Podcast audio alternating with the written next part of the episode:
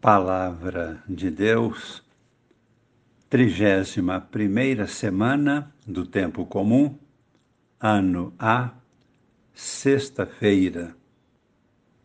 Amigos e irmãos, participantes do grupo Com Maria em Oração.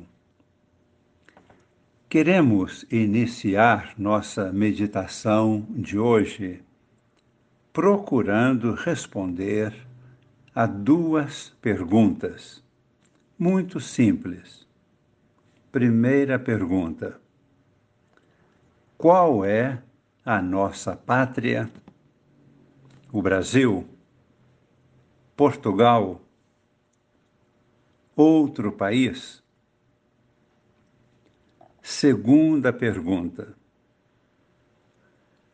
Qual será a nossa pátria definitiva? É possível prever? Vamos trabalhar agora com a segunda pergunta. Todos nós iremos, dentro de certo tempo, para a pátria definitiva, sem retorno. Exatamente esta que todos já estamos pensando. Nossa pátria definitiva é o céu. Fomos gerados lá no céu, no coração de Deus. De lá viemos e nascemos aqui na Terra. Agora estamos caminhando, voltando para lá, para o nosso Pai. Estamos voltando para Deus. Queremos e devemos viver aqui como sendo cidadãos lá do céu com o comportamento próprio de lá, levando uma vida digna de agradar ao nosso Pai, que é Deus, refletindo em nós a vida de Deus.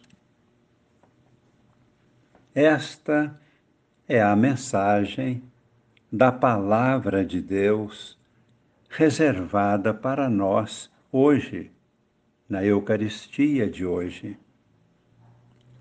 O Evangelho nos traz a parábola do administrador infiel. Aquele administrador que de repente recebeu o aviso prévio foi mal na administração.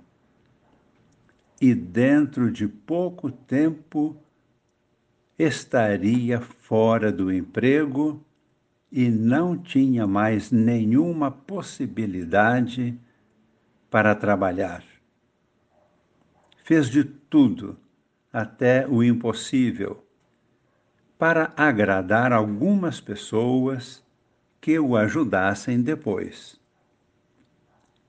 E Jesus conclui a parábola dizendo que o patrão elogiou a esperteza do seu administrador, mas não os erros que cometeu. Nós somos este administrador. O aviso prévio que ele recebeu corresponde à nossa morte. Não ficaremos mais aqui neste mundo, nosso emprego atual. Vamos fazer o bem enquanto é tempo para sermos bem recebidos e ajudados depois esta hora vai chegar para todos nós. Vamos voltar para nossa pátria de origem. Estamos preparados? Vejamos agora a segunda leitura de hoje, que é da carta de São Paulo aos Filipenses, capítulo 3, versículos de 17 até o capítulo 4, versículo 1. No versículo 20, também no versículo 21, nós lemos: Irmãos, nós somos cidadãos do céu. De lá aguardamos o nosso Salvador, Jesus Cristo ele transformará nosso corpo mortal humilhado e o tornará semelhante ao seu corpo glorioso.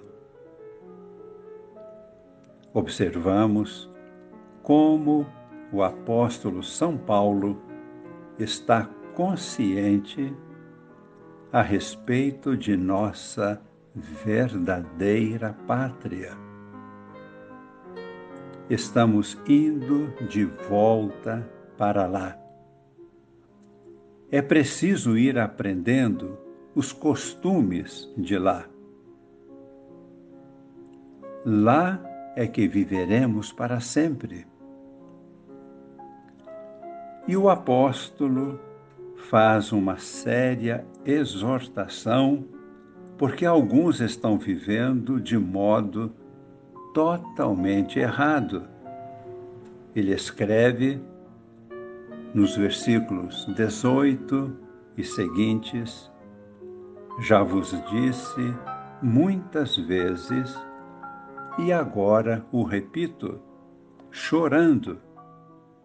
Há muitos por aí que se comportam como inimigos da cruz de Cristo, o fim deles é a perdição. O Deus deles é o estômago. A glória deles está no que é vergonhoso e pensam apenas nas coisas terrenas. Nós, porém, somos cidadãos do céu. De lá aguardamos nosso Salvador Jesus Cristo. Cristo nos ressuscitará. Vivamos segundo o Espírito. Rezemos, fechando nossos olhos,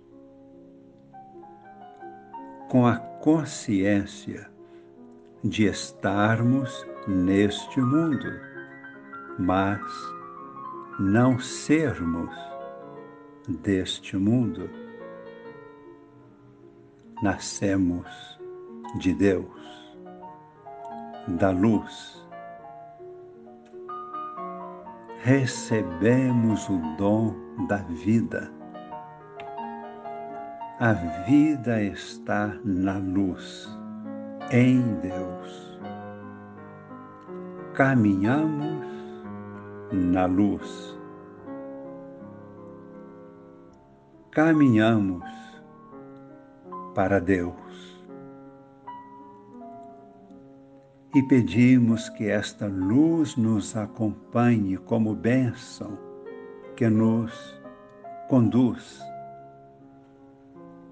que nos dirige, que nos transforma, já iniciando aqui mesmo neste mundo a vida de ressuscitados Como diz o próprio apóstolo São Paulo, se ressuscitastes com Cristo, buscai as coisas do alto. Esta é a bênção que pedimos neste momento e que ela permaneça em nós para sempre. Abençoe-nos o Deus Todo-Poderoso, Pai e Filho e Espírito Santo. Amém.